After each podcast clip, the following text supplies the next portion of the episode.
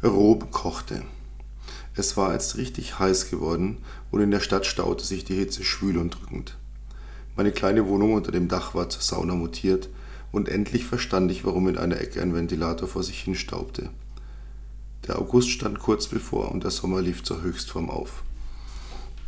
Ich duschte kalt, ging auf die Dachterrasse und von dort sofort wieder zurück nach drinnen. Die Nachmittagssonne machte den Aufenthalt im Freien unerträglich und so öffnete ich mir ein Bier und setzte mich nackt vor den Ventilator. Serena und ich hatten uns ein Taxi geteilt, das uns in unsere Wohnung gebracht hatte, aber wir waren bereits wieder für den Abend zur Eröffnung irgendeines Clubs verabredet. Ich rätselte immer noch, warum sie mir das mit Patricia gesagt hatte. Ob sie etwas ahnte oder nur vermutete, war nicht zu erkennen gewesen. Aber ich wurde das Gefühl nicht los, dass ein klein wenig Eifersucht in ihrer Stimme gelegen hatte, als wir uns in der Nacht unterhielten. Ich musste lächeln und dann lullte mich das Geräusch des Ventilators so ein, dass ich in einen tiefen Schlaf fiel. Fünftens. Der Club hatte Serena für die Eröffnung offiziell gebucht und sie würde ein paar Auftritte haben. Während sie irgendwo in der Maske verschwand, ließ ich mich von den Menschenmassen durch den Raum schieben, bis ich an der Bar ankam. Die Musik dröhnte laut, es war heiß und meine Kleidung komplett durchgeschwitzt. Ich bestellte mir ein Bier, aber natürlich hatten sie nur diese Lifestyle-Plörre in Miniflaschen, die so angesagt war, aber keine echte Erfrischung brachte. Ich ließ die Flasche halb geleert stehen und bestellte einen Whisky mit viel Eis. Einige Bekannte kamen vorbei, wir wechselten ein paar Worte, soweit das bei der lauten Musik möglich war, und irgendwann kam ein Mann auf die Bühne, um endlos zu faseln, wie großartig alles sei und was weiß ich noch alles. Als Serenas Name fiel, schnellte ich auf meinem Barhocker herum. Jetzt kam scheinbar ihr erster Auftritt. Sie sah hinreißend aus. Ich kämpfte mich weiter nach vorne, um besser sehen zu können, Sie sang ein paar ihrer Lieder, welche weiß ich nicht mehr. Ich hatte nur Augen für sie, ihre Lippen, ihr Lächeln, ihren Blick, die Grübchen, die sich bildeten, wenn sie ihr ganz spezielles Lachen lachte. Plötzlich wurde mir alles zu viel. Die Hitze im Raum, die zahlreichen Menschen, Serena, die mir so nah war und doch so unerreichbar. Der Whisky war mir schon ziemlich zu Kopf gestiegen und ich drängte mich so schnell ich konnte in Richtung Ausgang. Vor dem Club war auch einiges los. Menschen, die auf jemanden warteten, wie ich frische Luft brauchten oder einfach keinen Platz mehr bekommen hatten, weil sie nicht auf irgendeiner der VIP-Listen standen. Ich lief ein paar Meter, überquerte die Straße und lehnte mich erschöpft an einen Baum. Erst jetzt bemerkte ich, dass ich noch immer mein Glas in der Hand hielt. Das Eis war längst geschmolzen und der Alkohol viel zu warm, aber ich musste diese Gedanken zum Schweigen bringen, die sich nur noch um Serena drehten, und so kippte ich den Rest des Glases in mich hinein. Durstig? fragte eine Stimme neben mir. Ich musterte sie kurz. Sie war jung, vielleicht Mitte oder Ende 20, trug die Haare offen und ihre dunklen Locken gaben ihr ein sanftes Aussehen. Sie war hübsch, recht groß oder eine Italienerin und unter ihrem engen Oberteil zeichneten sich die Konturen ihrer Brüste ab, die erfreulicherweise nicht von einem BH gehalten wurden. Sie trug ein einfaches einteiliges Sommerkleid, wie ich es liebe, weil ich mir immer vorstelle, dass eine Frau, die so ein Kleid trägt, insgesamt maximal drei Kleidungsstücke ausziehen muss, um ganz nackt zu sein. Ich nickte, ja, sehr. Sie sah mich nachdenklich an. Wie ist es drin? Heiß, sehr heiß, sehr laut, sehr voll. Gehen Sie wieder rein. Vermutlich war es nicht so gemeint, aber dass sie mich siezte, ließ mich plötzlich alt fühlen. Nein, eher nicht. Und du? Ich tute sie absichtlich. Ich wollte, aber ich wurde versetzt. Seine Frau kam in letzter Minute doch mit. Deshalb war kein Platz mehr für mich. Sie sagte es ohne jede Bitterkeit, es war einfach eine Feststellung. Bekommt man hier in der Gegend irgendwo ein richtig kaltes Bier? fragte ich sie schließlich. Jetzt grinste sie. Aber ja, worauf hast du Lust? Strandparty, Club oder bei mir zu Hause? Sechstens. Ich hatte mich für die Strandparty entschieden, weil die Vorstellung, nochmals in einen geschlossenen Raum zu gehen zu müssen, leichte Panik in mir hervorrief. Meine neue Begleitung hatte daraufhin ein wenig auf ihrem Handy herumgetippt und dann waren wir im Tiber gelandet. Die Strandparty, die ich mir, völlig naiv, ganz zwanglos als kleinen Umtrunk an einem Lagerfeuer mit jungen Leuten vorgestellt hatte, entpuppte sich ebenso als Mega-Event wie vorhin die Cluberöffnung. Nur, dass dieses Lokal direkt am Fluss lag und zudem noch einen Außenbereich am Wasser hatte, eben den Strand. Sie kannte den Türsteher, der freundlich zunickte und uns die Kordel öffnete, die den VIP-Eingang versperrte. Gefühlt waren hier die gleichen Leute wie vorhin im ersten Lokal. Die gleiche Musik, die gleichen Drinks, die gleiche Hitze. Dieser Club hatte zum Fluss hin zum Boden dieser, dieser Club hatte zum Fluss hin im Boden versenkbare Panoramafenster, aber auch von dort kam noch stickige, schwüle Luft herein. Ich tippte meiner Begleitung auf den Arm und deutete Richtung Ausgang, der zum Strand führte. Sie nickte und so wühlten wir uns durch die verschwitzte und lärmende Masse, bis wir endlich im Freien standen. Der Außenbereich war wunderschön. Im Boden versteckte Lampen tauchten das gesamte Areal in ein magisches, indirektes Licht. Links und rechts schirmten hohe Natursteinmauern das Grundstück ab. Sie waren im Stil alter römischer Bauwerke gehalten, als hätte man sie direkt von einer der zahlreichen Ausgrabungsstätten geholt, die es an beinahe jeder Ecke in der Stadt gab. Das Flussufer hatte man tatsächlich wie einen Strand angelegt und genau so wurde er auch von den Gästen genutzt. Einige liefen in Bikinis herum, die meisten Männer hatten zumindest Schuhe und Hemden ausgezogen und in großen Eiskübeln schwammen Bierflaschen. Echtes Bier, keine Mixgetränke. Ich nahm mir eine der Flaschen und leerte sie durstig in einem Zug. Meine Begleitung hatte ihre High Heels abgestreift und auch ich zog meine Schuhe aus und dann ließen wir uns einfach im Sand nieder. Ich hatte uns neue Drinks besorgt und reichte ihr eine der Flaschen, als mir einfiel, dass wir uns noch gar nicht vorgestellt hatten. Ich bin übrigens Peter. Danke, dass du mich zu diesem kalten Bier gelotst hast. Sie lächelte. Ja, ich weiß, ich habe dich ein paar Mal in der Zeitung gesehen. Der Schriftsteller aus Deutschland, nicht wahr? Ich bin Karina wieder dieser wohlig affektierte Stich im Magen, als ich einmal mehr von jemandem erkannt wurde. Das war wirklich lächerlich. Ich musste mir abgewöhnen, jedes Mal so scheißstolz darauf zu sein. Ich nickte. Und was machst du so, Carina, wenn du nicht gerade in den Clubs unterwegs bist?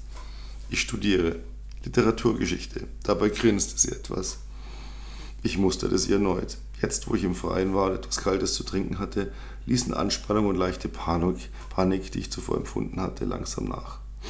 Sie war umwerfend hübsch, gar nicht mal so klassisch schön, sondern natürlich und nett. Wenn sie lächelte, bildeten sich zwei Grübchen und ihre Lippen wurden ganz herzförmig. Eine Weile hing ich meinen Gedanken nach, als sie mich unterbrach. Woran arbeitest du gerade? Die nächsten Stunden vergingen wie im Flug. Wir tranken, rauchten und diskutierten. Sie war so jung, so bezaubernd, so voller Enthusiasmus. Bei manchen Themen waren wir geteilter Meinung und genossen es, uns darüber ein wenig in die Haare zu kriegen nur um dann wieder irgendetwas zu finden, das uns verband, das wir beide gern lasen oder sogar liebten. Einige Gäste ließen ganz die Hüllen fallen und sprangen zur Abkühlung in den Fluss. Es wurde immer lauter, die ersten Gläser gingen zu Bruch und irgendwann hatten wir genug und gingen. Sie wohnte ganz in der Nähe in einem dieser alten Blöcke, die mitten im Zentrum lagen. Wir waren ziemlich viele Etagen hochgestiegen und als ich in ihrem Apartment stand, musste ich erst wieder unauffällig zu Atem kommen. Es war eine typische Studentenbude, allerdings die einer nicht gerade armen Studentin. An einer Seite war die Küchenzeile mit hochwertigen Edelstahlgeräten und einem dieser großen Kühlschränke mit Eiscrusher. Der Schreibtisch war vollgestapelt mit Büchern und Papieren und an der Wand hingen die obligatorischen Vorlesungspläne. Ein gewaltiges Bücherregal ragte im rechten Winkel in den Raum und schuf so die Illusion, das Bett würde in einem eigenen Zimmer stehen. Das viele Bier quälte mich und ich ging ins Badezimmer. Dort waren Unmengen teurer Parfüms und anderer Döschen und Typchen, allesamt nur Luxusmarken. Entweder hatte Karina sehr wohlhabende Eltern oder die richtigen Freunde hier in der Stadt. Ich vermutete letzteres, denn sie hatte ja zu Beginn diese Bemerkung von der unerwartet aufgetauchten Ehefrau gemacht und während unseres Aufenthalts am Strand war sie zwischendurch immer wieder einmal ganz in sich gekehrt und traurig geworden.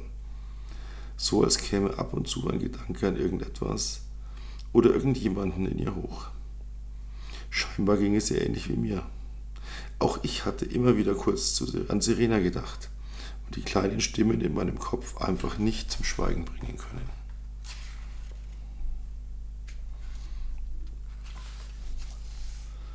Als ich zurückkam, hatte Karina uns zwei Drinks gemacht und ich nahm das Glas dankbar entgegen. Es gab keine Couch im Zimmer, dafür war ein Bett riesig. Es stand unter den Fenstern, alten Fenstern, die an ein Loft erinnerten. Sie hatte kein Licht angemacht und von einem Haus gegenüber warf eine Neonreklame ihr fahles, kaltes Licht in den Raum und erzeugte eine Stimmung wie in einem dieser alten Schwarz-Weiß-Filme. Sehr cool, sehr sexy und nicht aus dieser Zeit. Wir standen uns gegenüber, ich hatte keine Ahnung, wie spät es war in dieser Nacht, und schauten uns lange und ruhig an. Wir waren gestrandet, hatten beide nicht bekommen, was wir gewollt hatten. Jeder von uns hatte diese Traurigkeit im Blick, diese Hilflosigkeit, ein Gefühl, als könne man sich zwar gerade noch über Wasser halten, aber man weiß genau, das Ufer ist so weit weg und man wird ertrinken, untergehen in seinen Gefühlen. Und man möchte schreien, etwas sagen, aber wer soll einen schon hören? Wer würde schon zuhören? Eine Uhr im Zimmer tickte laut und in der Ferne schlug eine Kirchenglocke. Noch immer standen wir uns gegenüber, wogen ab, argumentierten gegen uns selbst und schließlich kam sie zuerst zu einem Ergebnis, stellte das Glas ab und zog sich ihr Kleid über den Kopf aus. Sie trug keine Unterwäsche und ihr Körper sah unglaublich aus im Licht, das kleine Schatten auf ihr schuf und sie leicht von der Seite anstrahlte.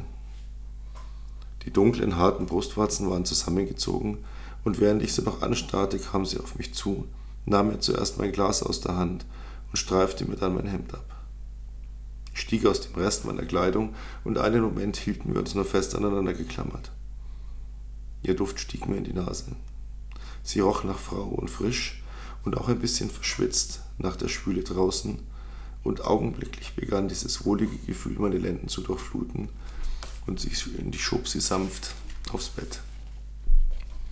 Ich hatte meinen Mund an ihrem Hals und begann sie sanft zu küssen und auch ein wenig zu beißen, und ihr Atem wurde schneller und ihr Griff fester und fordernder. Und ich suchte den Weg zu ihrem Mund, und ihre Zunge kam mir gierig entgegen, und dann begann sich in meinem Kopf alles in einen sanften Nebel zu hüllen, und jeder Gedanke und jede Angst wich der immer größer werdenden Lust. Und ich begann ihre Brüste zu küssen und an ihren Nippeln zu saugen, die so unglaublich hart waren.